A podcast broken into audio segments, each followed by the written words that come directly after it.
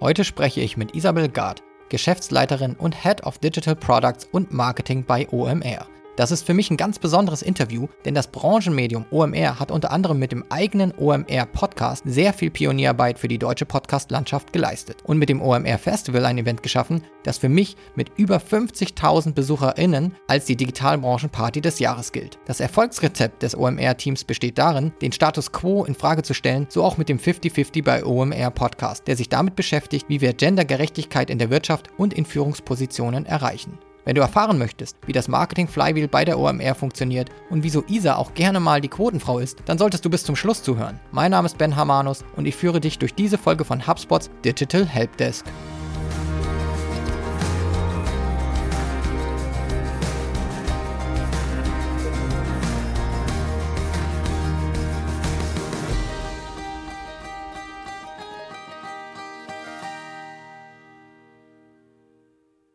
Hi Isa, kleiner Icebreaker zum Start. St. Pauli oder HSV?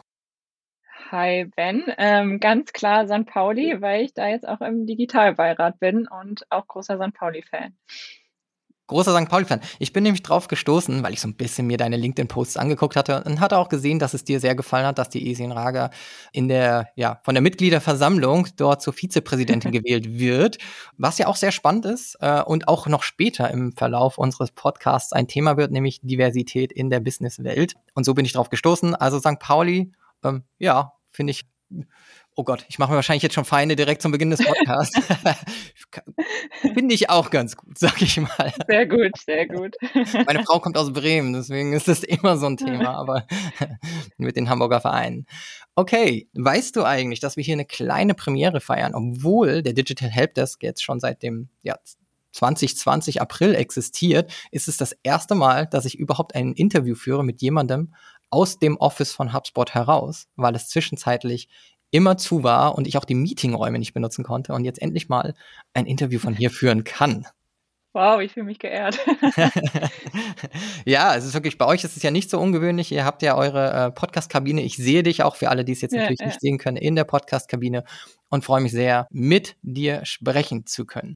Du bist äh, Geschäftsführerin bei OMR und du bist auch noch ähm, Head of Digital Products und Marketing bei OMR. Du trägst sehr viele Hüte und ich glaube, wir können uns heute nicht allem widmen, was du tust, äh, sonst würde das so ein zwei, drei Stunden Podcast werden, mindestens. Aber wir schauen jetzt erst vielleicht erstmal auf die zwei Verantwortungsbereiche äh, Head of Digital Products und auf dem Marketing-Teil. Erzähl uns doch mal ganz kurz und gib uns einen Überblick, was umfasst denn den Bereich Digital Products bei dir? Genau, ähm, mit Digital Products habe ich ja eigentlich angefangen. Das umfasst alles, was die Webseite, die Software, die wir entwickeln, die App, die wir zum Festival machen und auch so Kleinigkeiten, die so on the go gemacht werden müssen, ähm, wie zum Beispiel mit Airtable arbeiten wir viel, da mal eine Datenstruktur aufsetzen, Dinge, die manuell gelöst werden, zu automatisieren. Da bin ich ein Freund von, dass Leute genau aus den Teams zu mir kommen, wenn sie Fragen haben, weil sie zum Beispiel viel Copy-Pasten, viele große Excel-Tabellen pflegen. Und da appelliere ich immer zum Automatisieren und zum Gucken, wie kann man Sachen einfacher machen. Und ähm, das fällt eigentlich alles so darunter. Also alles, was ihr an Website-Auftritt und Software im Hintergrund seht. Okay, ja, bin ich auch ein großer Freund von, alles zu automatisieren und alles möglichst aus den Excel-Tabellen rauszuschaffen oder zumindest, wenn was eingepflegt wird, dann automatisiert. Bin ich auch gerade bei einem Projekt bei uns dran, äh, es zu automatisieren. Also kann ich sehr gut nachempfinden, dass da gerade bei so äh, repetitiven Aufgaben viel Pain vorliegt. Und dann verantwortest du nämlich auch das Marketing bei OMR und das ist ja jetzt schon sehr, sehr groß und breit thematisch. Ähm, welche Bereiche gibt es denn da? Gib doch mal vielleicht auch den Zuhörern und Zuhörerinnen, die vielleicht nicht mit allem, was OMR so macht, vertraut sind, einen Überblick. Ja, das ist äh, leider nicht immer so einfach und man kann OMR immer sehr schwer in einem Satz erklären. Deswegen ist das auch im Marketing sehr herausfordernd. Ähm, ich verantworte das zentrale Marketing-Team. Wir kümmern uns um alles, was ich sag mal, die großen Produkte betrifft, wie das Festival, die Digital Masterclasses, wenn jetzt Philipp zum Beispiel ein Buch schreibt, wie vermarkten wir das? Wenn wir eine neue Doku veröffentlichen, im November kam ja die Mittelhoff-Doku raus. Ich kann schon anteasern, im November diesen Jahres kommt eine neue Doku raus. Da schauen wir auch, wie vermarkten wir das Ganze. und bewerben das ähm, Ganze. Und dann haben wir inzwischen in den einzelnen Abteilungen, also zum Beispiel OMR Reviews, die Softwarebewertungsplattform, die wir seit letztem Jahr äh, gestartet haben, bei OMR Education, die Reports, Deep Dives, Academy, also die ganzen Lerninhalte, die wir veröffentlichen und auch im Podcast-Bereich einzelne Marketingverantwortliche, mit denen wir dann aus unserem zentralen Marketing-Team zusammenarbeiten und gucken, wo können wir uns helfen, wo sind die Herausforderungen in den Teams und was können wir zusammen machen. Wir verantworten auch die allgemeinen OMR Social Media Kanäle und da stimmen wir uns dann auch mit den Teams ab, was sind gerade die wichtigen Themen in den einzelnen Teams, was soll veröffentlicht werden, was soll beworben werden, worüber wollen wir diese Woche sprechen. Und genau, das ist es soweit. Dann natürlich auch so E-Mail-Marketing, ähm, Tracking, SEO, SEA. Das ist aber dann je nach Team sehr unterschiedlich. Und ja, da kommt es immer sehr drauf an, wo wir mitspielen und, und wo nicht und was in den Teams selbst liegt. Das ist eine Menge. Ähm, und ich habe das ja auch mit, mit Spannung begeistert, dass ihr auch eine Dokumentation inzwischen gedreht habt. Also, dass ihr ja eigentlich immer mehr zu einem breiten Medium werdet und auch sehr experimentell ähm, neue Dinge einfach ausprobiert. Da ist Philipp ja auch ein großer Freund oder das gesamte Team, die Kultur, die da vorliegt, ist ja sehr darauf ausgelegt zu experimentieren. Das ist, glaube ich, eine große Stärke von euch. Meine Frage, wie groß ist das Team, wenn ich jetzt diese ganzen Themen höre? Das ist, klingt für mich nach unheimlich viel. Äh, wie viel, wie viele Leute verantwortest du da? Im Marketing sind wir zu zehnt. Okay. Genau. Und im Tech-Team sind wir inzwischen 14 Leute. Okay, ja. Daher auch das große Tech-Team, das dahinter sitzt und daher auch der Wunsch, so viel zu automatisieren, weil ähm, wenn ich jetzt, wenn ich jetzt höre, es sind zehn Personen, ja, dann, dann klingt das für mich nach einer sehr großen Aufgabe für zehn Personen, würde ich jetzt so sagen, bei allem, was ich an Marketing-Output von OMR sehe. Ja, auf jeden Fall. Aber ich glaube, wir haben uns inzwischen so gut aufgestellt mit diesen zehn Personen und das Automatisieren betrifft auch andere Teams, nicht nur mein Team. Die kommen dann alle zu uns und erzählen ähm, mir, was sie, was sie automatisieren wollen, ähm, dass wir das eigentlich alles ähm, sehr gut hinbekommen und da jeder so sein Steckenpferd hat. Ähm, ja. Für mich, für mich war OMR lange Zeit überwiegend der, der Podcast und das Festival, muss ich sagen. Also für mich ist es, ich glaube, das sind so zwei Einstiegspunkte, die man hat. Für mich persönlich gar nicht mal so stark der Blog. Ich glaube, das könnte für andere Personen wieder stärker sein oder für SEO-seitig wahrscheinlich ähm, ist es für euch auch ein sehr interessantes äh, Game, da mit dabei zu sein. Aber für mich sind es immer so das Festival und der Podcast. Jetzt hast du gerade schon so viele Sachen gena genannt. Also ihr habt äh, die Reviews, ihr habt eine, eine Academy, ihr habt auch eine, eine Jobbörse. Ähm, äh, Reviews habe ich gerade genannt, genau. Also sehr, sehr viele Dinge, ja. die Reports. Wenn du jetzt dein Marketing-Team steuerst, und ich kenne das immer so bei uns aus, äh, aus der HubSpot-Welt auch, ja, da hat man ja sein E-Mail-Marketing, dann hat man irgendwie einen Social-Media-Kalender und dann gibt es ja immer ein sehr ja, sag ich mal, auch einen kleinen Kampf um die Slots. Jeder möchte so sein Ding beworben haben, jeder hat seine individuellen Ziele. Der eine muss irgendwie ein Webinar bewerben, der andere muss ein E-Book bewerben, Podcast. Wie, wie priorisiert ihr das bei der OMR? Wir schauen auf jeden Fall in unserer Head-Off-Ebene erstmal, was sind gerade die Top-Prio-Themen und welche Projekte sollen Fahrt aufnehmen. Das ist zum Beispiel OMR Reviews. Das hat gerade eine sehr hohe Prio, weil es einfach ein sehr neues Produkt ist, wo wir die Bekanntheit steigern wollen, wo wir Awareness schaffen wollen für das Produkt. Das ist aktuell schon auch Prio 1 und bei allen anderen Produkten, wenn jetzt das Festival beginnt, ist das natürlich auf gleicher Ebene wie OMR Reviews. Und bei allen anderen Pro Produkten gucken wir, was sind gerade neue Themen, die anstehen, wie hoch ist die Dringlichkeit, wie ist zum Beispiel auch die Auslastung bei digitalen Events, die wir gerade machen? Wo müssen wir noch ein bisschen Gas geben? Und dann schauen wir aber auch immer, dass wir das so nativ wie möglich hinbekommen. Ich bin zum Beispiel kein Fan davon, dass man auf Social Media nur Visuals mit Datum und jetzt anmelden postet, sondern dass wir Leute erzählen lassen, dass wir sagen, was ist der Mehrwert für die Person, wenn du jetzt zum Beispiel an einem Event teilnimmst. Ähm, die Artikel posten wir zum Beispiel jeden Tag, die die Redaktion schreibt, damit da auch einfach Bescheid oder unsere Community Bescheid weiß, was, was gerade die ähm, Trendthemen im Markt sind. Ähm, da sind wir eigentlich ja immer sehr am, am Zahn der Zeit. Und ja, so ist das einfach ein stetiger Austausch. Ähm, wir haben jetzt nicht so, dass du sagst, ja, Education darf diese Woche zwei Posts machen und Reviews drei und irgendwie Podcast auch nur zwei. Das ist sehr kommunikativ und sehr viel Austausch einfach. Ja, also die Priorität immer so ein bisschen nach der, nach der Dringlichkeit praktisch. Ähm, genau. nach der Dringlichkeit und am Puls der Zeit. Ich lese gern mal den Newsletter. Also ich schaue da gern mal rein. Da merkt man immer sehr, dass, dass die Themen am Puls der Zeit sind. Ähm, ihr achtet ja auch sehr auf die Online-Marketing-Rockstars. Auch äh, das ist ja eigentlich der ursprüngliche Name, den ihr gar nicht mehr so viel, glaube ich, benutzt. Nee, nee, nee, den wollen wir gar nicht mehr benutzen. Wir sagen alle immer nur noch OMR, mhm. weil wir so ein bisschen von diesem Rockstars-Theme weg wollen, weil uns das natürlich auch schon immer mal so als junge Marke dastehen lässt und wir natürlich nicht super seriös werden wollen, aber einen Schritt nach oben an die Seriosität gehen wollen. Ich habe auch, glaube ich, mal mitbekommen, dass es auch öfter mal so ein Missverständnis gibt. Ich glaube, der Philipp stellt sowas dann auch in Interviews immer wieder klar, dass die Rockstars ja auch eigentlich eure Gäste sind, also die Menschen, über die ihr berichtet. Und genau. manchmal auch wahrgenommen, dass so wahrgenommen wird, dass ihr die Online-Marketing-Rockstars irgendwie selber seid, was gar nicht Ziel dieses Namens eigentlich war. Das fand ich dann auch sehr spannend, weil ich hatte es nicht so wahrgenommen, dass ihr euch selber da so feiert, aber ich, das kann natürlich passieren, gerade so wie ihr Marketing macht. Euer Blog unterscheidet sich auch deutlich von vielen anderen Business-Blogs, wo ich einfach sage, da ist immer dieser Spaßcharakter und der Entertainment-Charakter sehr groß geschrieben. Ähm, ja, kann ich das verstehen und habe auch schon gemerkt, dass natürlich die Marke immer mehr OMR wird und weniger die ja. Rockstars, spielt das Wort Marketing auch eine Rolle bei euch? Also, dass das auch weiter in den Hintergrund rückt, dass ihr gar nicht mehr so nur Marketing sein wollt?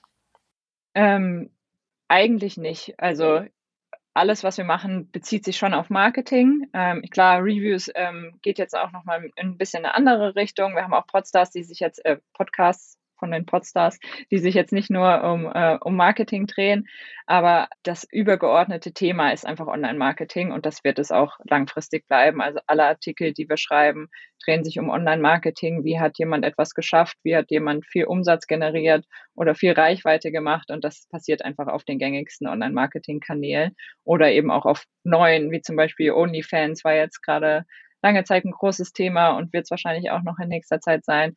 Wir sind dann auch mit die ersten gewesen, die auf Clubhouse waren, wenn dann mal wieder so ein Trend aufpoppt. Ähm, und da versuchen wir natürlich alles im Rahmen des Online-Marketings hinzubekommen. Und auch unsere Education-Formate drehen sich ja rein um Online-Marketing. Also sei es jetzt, wie ähm, baust du deinen LinkedIn-Kanal besser auf? Wie machen Brands das beste Marketing auf TikTok? Also ja, also es wird Online-Marketing bleibt immer der Kern. Okay, also Online-Marketing bleibt der Kern. Insgesamt finde ich es immer total schön, dass OMR aber mit den Gästen und thematisch sehr viele andere Berührungspunkte hat. Also, dass es Menschen sind, die nicht immer so offensichtlich aus dem Marketing sind, sondern einfach auch mhm. insgesamt, äh, ich sag mal, in dem Bereich Customer Experience eine Rolle spielen, weil man die Dinge heutzutage eh sehr schwer voneinander nur noch trennen kann. Also, ob das jetzt irgendwie Vertrieb, Kundenservice und so weiter ist. Irgendwie bedingt sich ja alles und man kann nicht mehr nur eines gut bedienen, um erfolgreich zu sein. Und da bin ich auch immer sehr begeistert natürlich von den Themen und Gästen, über die ihr berichtet. Wenn man sich jetzt so ein bisschen OMR selber als Flywheel-Konzept vorstellen möchte. Ich weiß, dass bei euch das Flywheel bei den Gästen immer wieder eine Rolle spielt und auch in äh, einem State of, ich glaube, German Marketing, glaube ich, heißt es bei ja, euch, ja. immer die, die Keynote von Philipp auch erwähnt wird. Und wir selber sind ja auch ein großer Treiber des Flywheel-Prinzips. Ähm, wie stelle ich mir so ein Flywheel oder ich weiß nicht, ob ihr selber in eine Funnel-Art denkt, bei OMR vor? Wir haben ja schon das große Festival genannt oder auch den, den Podcast. Ja. Was ist so das ultimative Produkt bei euch und was ist so, wo werden die Leute so reingeführt in die OMR-Welt? Eigentlich bei allen Produkten so ein bisschen. Wir merken immer wieder, dass es sehr unterschiedlich ist, woher die Leute uns kennen. Also viele sind mit den Artikeln eingestiegen, weil das ja das erste Produkt war neben dem Festival, beziehungsweise damals war es ja noch gar kein Festival, sondern nur die Konferenz, dass wir gesagt haben, wir wollen die Leute nicht nur drei, Ta äh, drei Monate vor dem Festival bewerben und bespielen, die sollen die Marke OMR das ganze Jahr über im Postfach haben und wir wollen das ganze Jahr über präsent sein. So ist damals die Idee zu den Artikeln und zum Blog entstanden. Mhm Daher kennen uns viele, die schon lange dabei sind, auch hauptsächlich über die Artikel und den Newsletter und sind dann auf das Festival gekommen oder umgekehrt vom Festival dann auf die Newsletter. Und das zweite Produkt war dann der Podcast, der 2016 ja hier in so einer kleinen Bretterbude aufgenommen wurde, weil Philipp ähm, viele amerikanische Podcasts gehört hat und gesagt hat, hier, ich glaube, das ist was, was wir machen müssen und womit wir mehr, noch mehr Awareness kreieren können. Und das war ja auch am Anfang kein Produkt, wo wir gesagt haben, da wollen wir unfassbar viel Geld mit verdienen, sondern das ist einfach aus, aus diesem Ansatz entstanden. Wir wollen das ganze Jahr noch präsenter sein und du willst oben eher im Ohr haben. Und der Podcast ist dann ja so gut angekommen und wir haben so viele unterschiedliche Gäste, wie du eben ja schon gesagt hast, dass wir da dann auch nochmal neue Zielgruppen erschließen, die das Festival oder den, die Artikel noch gar nicht kannten. Und dann sind ja die Education-Formate gefolgt. Und da merkt man auch, dass wir da viele mittelständische Unternehmen erreichen, weil am Ende Online-Marketing muss jeder machen heutzutage. Ähm, und die Digitalisierung ist ein Thema für, für jedes Unternehmen. Und da merkt man, dass viele Unternehmen ihre Mitarbeiter zu den Deep Dive schicken, zur Academy schicken oder die Report-Abos bestellen. Und dass da erste Touchpoint dann teilweise einfach der Report ist oder ein Deep Dive und dass die Leute dann wieder auf das Festival aufmerksam werden, weil im Report eine Anzeige zum Festival ist oder zum Podcast. Und jetzt mit Reviews natürlich nochmal ein Step mehr. Das ist auch teilweise dann noch, noch eine andere Zielgruppe. Leute, die auf ähm, Softwaresuche sind oder Software-Experten sind. Das überschneidet sich natürlich auch mit, mit den Companies, die auf dem Festival sind. Wir merken aber, dass es, dass es da nochmal noch mal eine andere Zielgruppe gibt, die wir bisher noch nicht erschlossen haben. Und so ist dieses Flywheel wie ein bisschen auch bei Amazon viele Produkte, die ähm, auf den ersten Blick nicht so gut zusammenpassen, wie zum Beispiel Amazon Prime und das Bestellmodell, aber du wirst einfach auf andere Produkte aufmerksam, indem du das eine Produkt konsumierst und wir versuchen dann über diese Produkte die anderen Produkte zu kommunizieren. Und deswegen gibt es da nicht so diesen einen Einstiegspunkt. Wir merken, dass der OMR-Podcast natürlich ein großer Treiber ist und das Festival auch für sehr viel Reichweite sorgt in den drei Monaten rund um das Festival. Und jedes Produkt hat auch seinen eigenen Funnel natürlich, wenn wir die Produkte jetzt eigenständig betrachten. Aber es gibt jetzt nicht dieses eine große Einstiegsprodukt, über das alle kommen. Also ich muss sagen, für mich ist zum Beispiel einfach der Podcast äh, etwas, was mir sehr hilft, mit OMR verbunden zu bleiben, weil es einfach in meine Lebenswelt sehr gut reinpasst. Ich bin jemand, der viel unterwegs ist, ähm, gerne auf dem Bike irgendwie Podcast hört oder beim, beim Sport.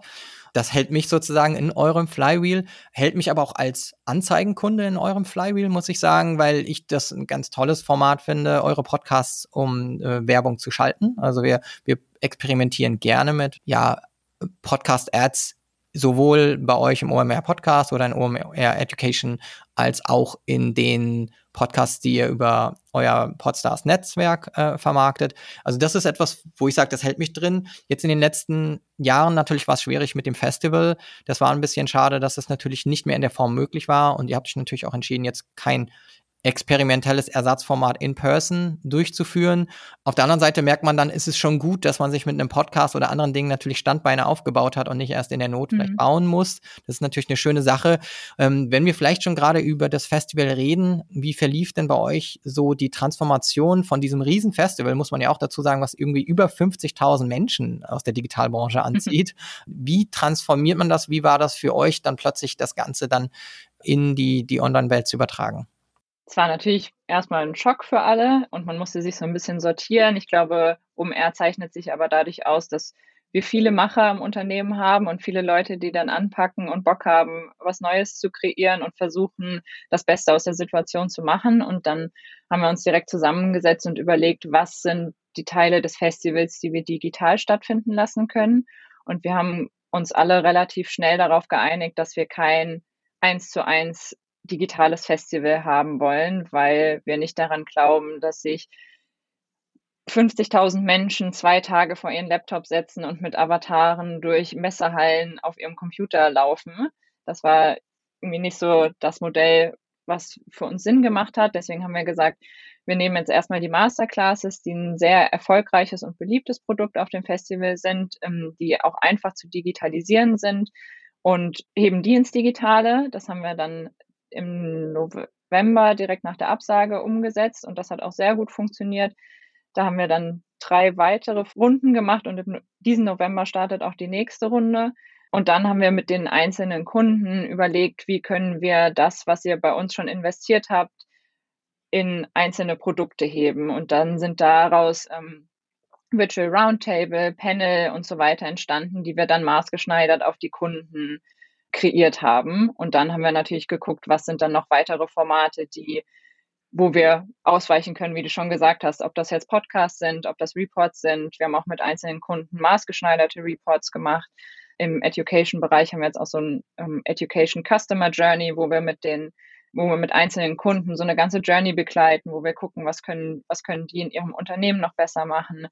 Und dann ist auch natürlich noch die Idee zu Reviews gekommen, weil wir gesagt haben, wir wissen immer, welche Kunden auf unserem Festival sind, aber wir wissen eigentlich fast gar nicht, mit welchen Produkten die vor Ort sind. Also wenn ihr als HubSpot zum ähm, OMR-Festival kommt, wissen wir eigentlich gar nicht, welche Produkte ihr dort bewerbt und was euer Fokus ist und wie das bei unseren Nutzern oder den Besuchern des Festivals ankommt. Und ähm, so ist die Idee zu OMR Reviews gekommen, dass wir gesagt haben, warum konsolidieren wir das nicht alles online, schaffen was Nachhaltigeres als eine Zweitages ähm, Online Plattform und ähm, ja, schaffen eine ganzjährige Plattform, wo wir unsere Kunden, also die Firmenkunden und die Besucherkunden zusammenbringen.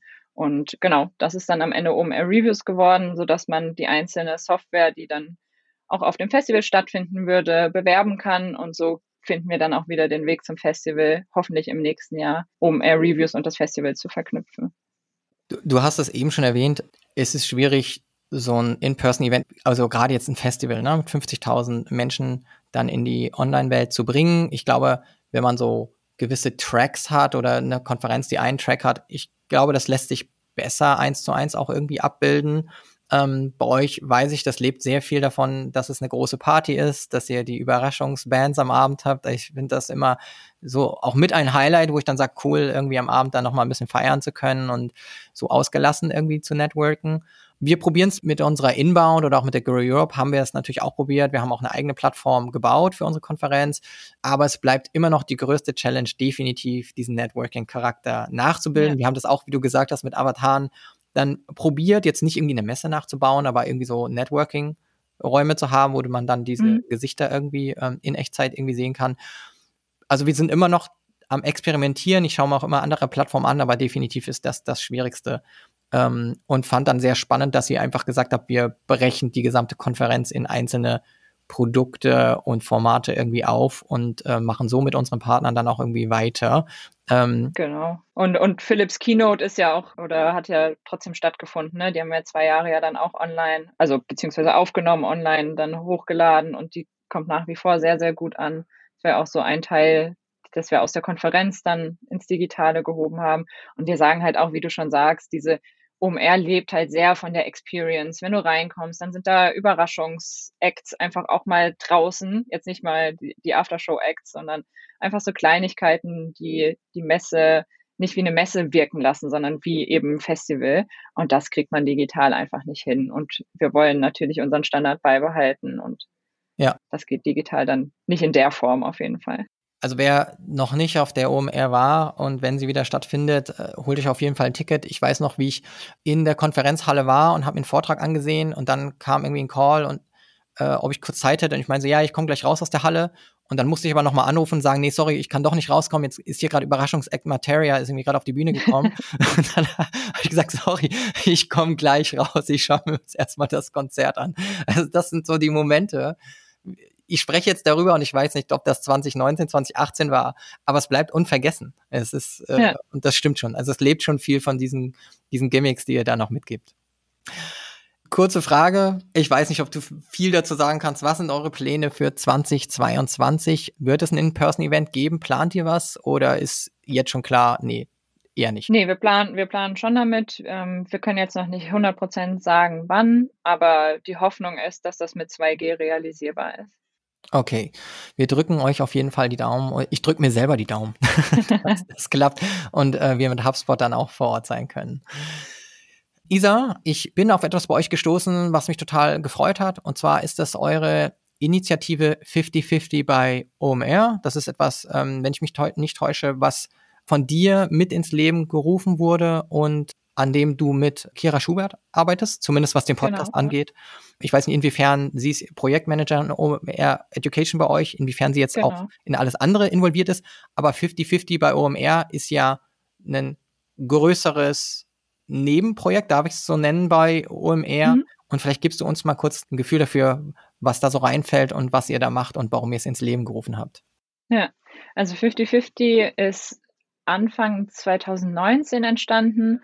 Genau, zwei Kolleginnen von mir, Heidi und Kira und ich, haben uns überlegt, dass es oder haben den Need einfach dafür gespürt. Wir wollten da was machen, weil wir auch sehen natürlich, dass auf unseren Bühnen nicht immer 50-50 ist, dass im OMR-Podcast nicht immer 50-50 ist und haben dann überlegt, wie können wir Awareness dafür schaffen, intern, aber auch extern. Und wir sagen auch von uns selbst, wir sind nicht perfekt. Wir wollen die Reise gemeinsam antreten. Und dann ähm, haben wir damit angefangen, OMR 19 auf einer kleinen Eventbühne mit 300 Leuten das erste Event zu starten, wo wir zwei, drei Stunden mit super spannenden Ganz kurz, für die, die zuhören, 50-50 geht darum, Gendergerechtigkeit, also 50-50 spricht hier den Split des Geschlechts auf der Bühne an. Genau, ja. Das, ja, das hatte ich gar nicht jetzt, äh, hatte ich gar nicht jetzt ja. kurz gesagt, nur dass wir alle kurz abholen. Genau, es geht darum, dass wir einfach in der Digitalwirtschaft oft einfach nicht in Führungspositionen oder generell digital in der Wirtschaft nicht abgebildet sehen, wie genau, viele Frauen ja. eigentlich auch in der Wirtschaft tätig sind oder mindestens genauso viele tätig sind. Das Ziel, wie Ben gerade schon gesagt hat, ist Gendergleichberechtigung in der Wirtschaft und in Führungspositionen. Und wie erreichen wir das Ziel 50-50, also 50 Prozent Männer und Frauen in der Wirtschaft? Und das ist sehr gut angekommen. Und dann haben wir gesagt, im R20 wollen wir es noch größer aufziehen, hatten eigentlich einen ganzen Tag Bühnenprogramm geplant mit Masterclasses und auch spannenden Partnern.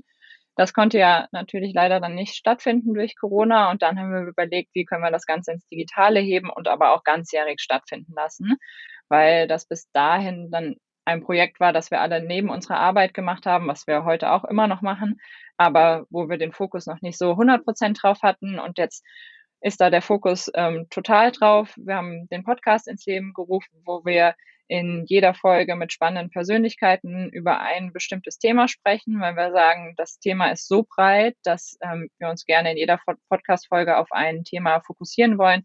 Das ist dann sowas wie mit Verena Pauster die Initiative Stay on Board, also dass Frauen in der Elternzeit im Board bleiben und beurlaubt werden können für ein halbes Jahr und dann nicht die Verantwortung tragen für Entscheidungen. Dann zum Beispiel haben wir über ähm, faires Recruiting gesprochen, Unconscious Bias und ja, das, die unterschiedlichsten Themen, die Frauenquote. Über das Gendern suchen wir immer noch jemanden, der mit uns darüber sprechen will. Das ist sehr schwer, jemanden zu finden. Und so, genau, haben wir die unterschiedlichsten Personen bei uns im Podcast. Wir achten auch darauf, dass wir abwechselnd Männer und Frauen interviewen, weil wir auch sagen, dass es natürlich nicht hilfreich ist, wenn sich nur Frauen über dieses Thema unterhalten, sondern dass natürlich auch Männer etwas dafür tun müssen, damit die Awareness geschaffen wird. Und genau, in drei Wochen haben wir unser nächstes digitales Event. Da hatten wir im April das erste. Das sind dann so kleine Fireside-Chats und Panel mit spannenden Leuten. Dieses Mal dabei ist zum Beispiel Tijan Onaran und der Gründer von TLGG, Christoph Bornschein. Mhm wo wir auch dann über diverse Teams und Networking sprechen werden. Und dann hatten wir vor zwei Wochen das erste Mal das 50-50 Mentoring, wo wir junge Leute als Mentees gesucht hatten. Dann hatten wir 17 MentorInnen, die diese Mentees begleitet haben, Fragen zu, wie werde ich oder wie komme ich in eine Führungsposition, was macht Führungsposition aus, auf was muss ich achten und so weiter gesprochen haben, damit wir da auch nochmal jüngere Leute enablen, in Führungspositionen zu kommen. Und für nächstes Jahr auf dem Festival haben wir natürlich auch schon große Pläne und hoffen, dass das stattfinden kann. Ich hatte mir vor einiger Zeit auch bei euch mal den Split angesehen auf der Konferenz. Und in der Tat ist der verbesserungswürdig. Also ich, ich glaube, man hört raus, dass ich ein großer Fan der OMR bin, aber wenn ich einen kleinen Kritikpunkt hätte, dann wäre es genau das Thema, die Digitalbranche da vielleicht noch diverser abzubilden, im Sinne von Geschlechterabbild Einige wissen es vielleicht auch, das ist für mich ja auch immer ein großes Thema. Also ich bin da selbst auch bei HubSpot sehr engagiert oder auch schon vor HubSpot hatte ich eine digitale Konferenz ins Leben gerufen, also eine virtuelle, damals schon virtuell, 2016, obwohl das da noch nicht so das große Thema war.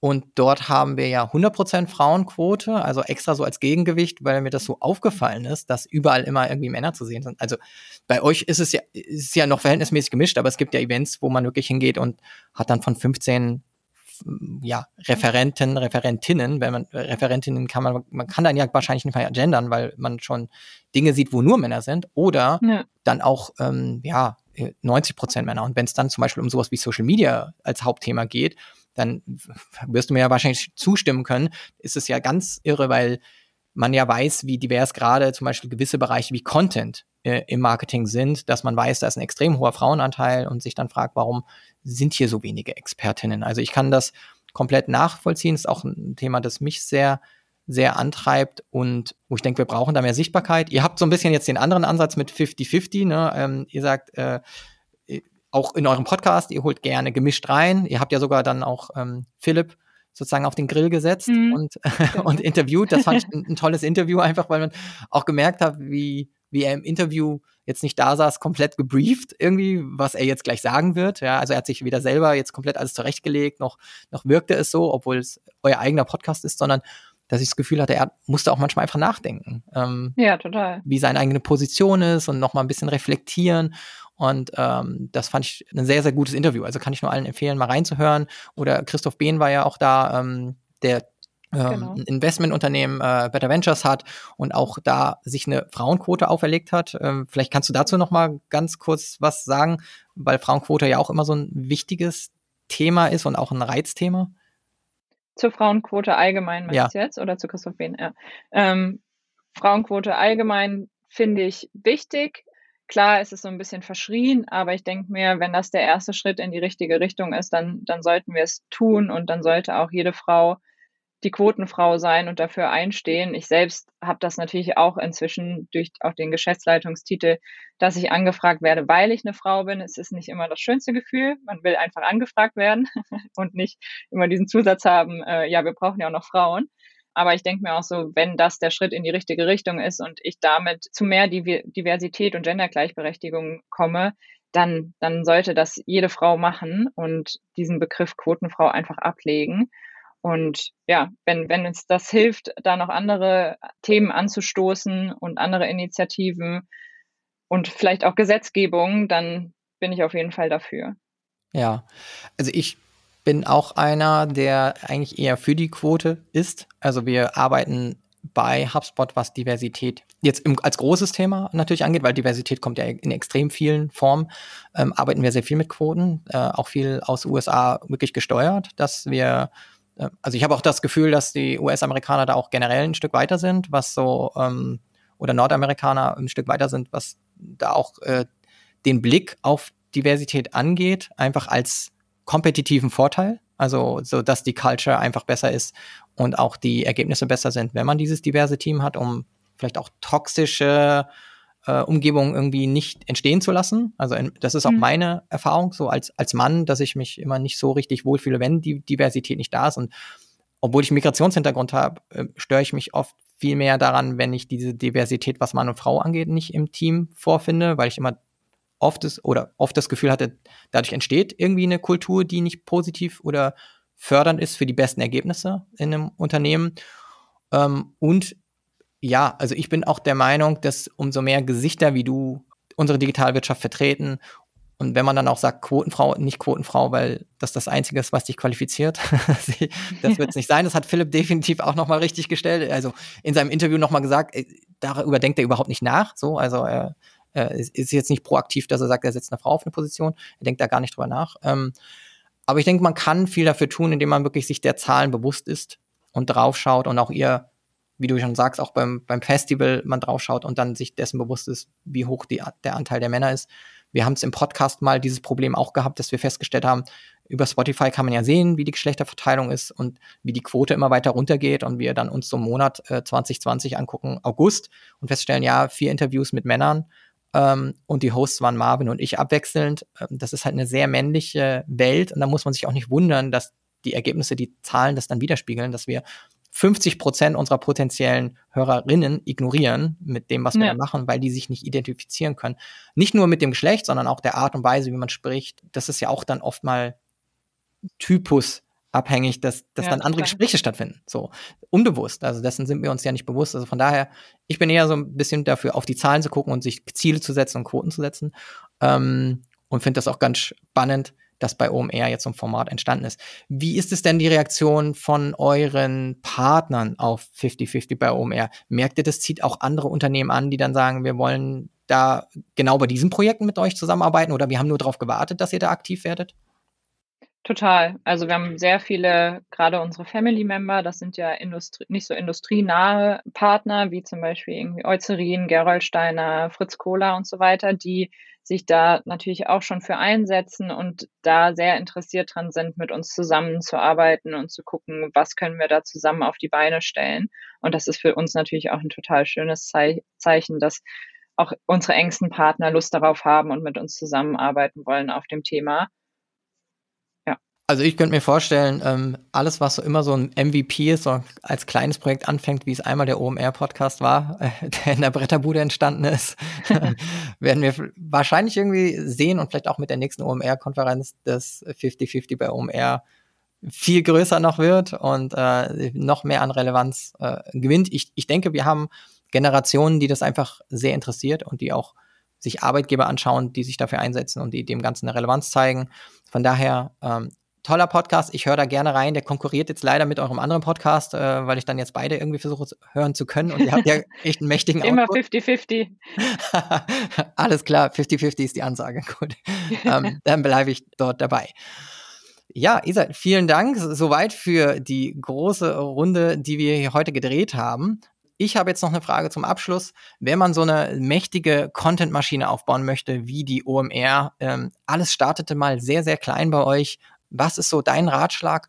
Was sind so zwei bis drei Dinge, die, die man angehen sollte, um irgendwie so einen Flywheel von Content zu bauen, wie ihr es habt? Ein Tipp, und ich glaube, das ist das, was OMR auszeichnet und auch die Mitarbeiter hier, ist einfach zu machen. Ich glaube, ganz oft denkt man viel zu doll drüber nach, was man, was man da macht und probiert einfach überhaupt nicht aus. Ich sage auch immer zu den Leuten in meinem Team, kann euch nicht sagen, was am besten funktioniert. Ihr müsst es einfach ausprobieren und wenn es nicht funktioniert, dann probieren wir was anderes aus. Und deswegen einfach machen, testen, gucken, auf was hat deine Zielgruppe Lust und was konsumiert sie am liebsten, sich dann auch die Zahlen anzuschauen. Ist das wirklich das Richtige für, für meine Zielgruppe und für meine Community und da auszuprobieren? Und das Zweite, was uns auf jeden Fall ähm, sehr hilft, ist, sich versuchen, in den User reinzuversetzen wir haben ja immer diesen Ansatz, wie hat jemand etwas geschafft? Wie kannst du davon lernen? Ähm, wie kannst du genau das auf deine Firma adaptieren? Und das hilft uns, glaube ich, sehr weiter. Wir versuchen selten, unsere eigenen Produkte an den Mann zu bringen, sage ich mal. Also man merkt auch zum Beispiel bei den Masterclasses, dass Best Practices viel besser ziehen als irgendwelche Sales Pitches von irgendwelchen Tools und dass da dann die Leute rauskommen und sagen, boah, ich habe richtig was gelernt, was ich jetzt auf mein Business anwenden kann. Und das hilft uns bei jeglicher Form des Contents. Das ist auf jeden Fall, Fall so ein Tipp, wie man dieses Flywheel aufbaut. Da braucht man definitiv jemand mit einer Vision wie Philipp, der auch immer mal wieder verrückte Ideen hat, wo alle die Hände beim Kopf zusammenschlagen. ähm, als die erste Doku kam, haben wir auch gesagt, was wollen wir jetzt mit einer Doku? Aber ich glaube, wir haben hier Leute, die so die langfristige Vision sehen, die sehen, was, was man damit erreichen kann und auch, dass nicht alles, was Geld bringt, oder beziehungsweise, dass nicht alles, was man macht, Geld bringen muss. Es hilft einfach auch, Brand Awareness zu schaffen, neue Zielgruppen zu erschließen und ja, das hilft uns bei jeglichem Content, den wir machen. Also, sehr schöner Abschluss. Ich habe auch den Eindruck, dass ihr sehr viel experimentiert ähm, einfach ausprobiert, einfach mal macht. Und du sagst zwar, es muss nicht immer Geld bringen, aber irgendwie langfristig kann daraus einfach durch die Erfahrung, die man damit ja gesammelt hat, was entstehen. Ähm, bei euch hat der Podcast sicherlich geholfen, auch durch die Pandemiezeit zu kommen, weil man einfach vorher schon die Idee hatte, nicht erst dann. Also dieses Experimentieren, vielleicht nehmen wir das hier so mit, probiert es einfach aus, lernt von der OMR, schaut euch sie an. Die haben ja alle Tipps für euch eigentlich in ihrem Blog, wie, wie man Dinge großzieht. Schaut da drauf, ähm, experimentiert. Äh, was ist hier dein Call to Action, Isa? Wo soll man vielleicht jetzt hinschauen, wenn man mehr über euch erfahren möchte und über die Dinge, die ihr macht? Eigentlich einfach auf omr.com und dann findet ihr alle Produkte, die wir haben. Und dann, glaube ich, muss man auch so ein bisschen schauen, was für einen selbst das beste Produkt ist. Wenn man eher Anfänger im Online-Marketing ist, dann sind die Reports und die Deep Dives auf jeden Fall hilfreich. Wenn man sich einfach so ähm, anschauen möchte, was sind gerade die Trends, ähm, was funktioniert gut, dann sind unsere Newsletter und die Artikel super und natürlich auch der Podcast, um von spannenden Unternehmen zu lernen. Und wenn ihr auf Softwaresuche seid, dann natürlich OMR Reviews.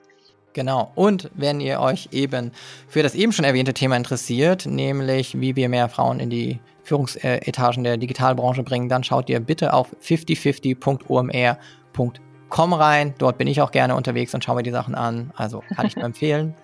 Isa, ich danke dir vielmals, dass du dir die Zeit genommen hast, heute hier zu sein. Es war mir eine große Ehre als großer Fan von dem, was ihr mit OMR macht und auch äh, der Inspiration, die ihr mir gegeben habt für die Dinge, die ich auch täglich immer noch weitermache. Auch der Podcast, äh, der hier heute äh, stattfindet, ist, ähm, ja, da habe ich vieles von OMR Podcast gelernt und hat mich auch viel inspiriert. Von daher schön, dass du als Vertreterin der OMR heute hier warst. Dankeschön.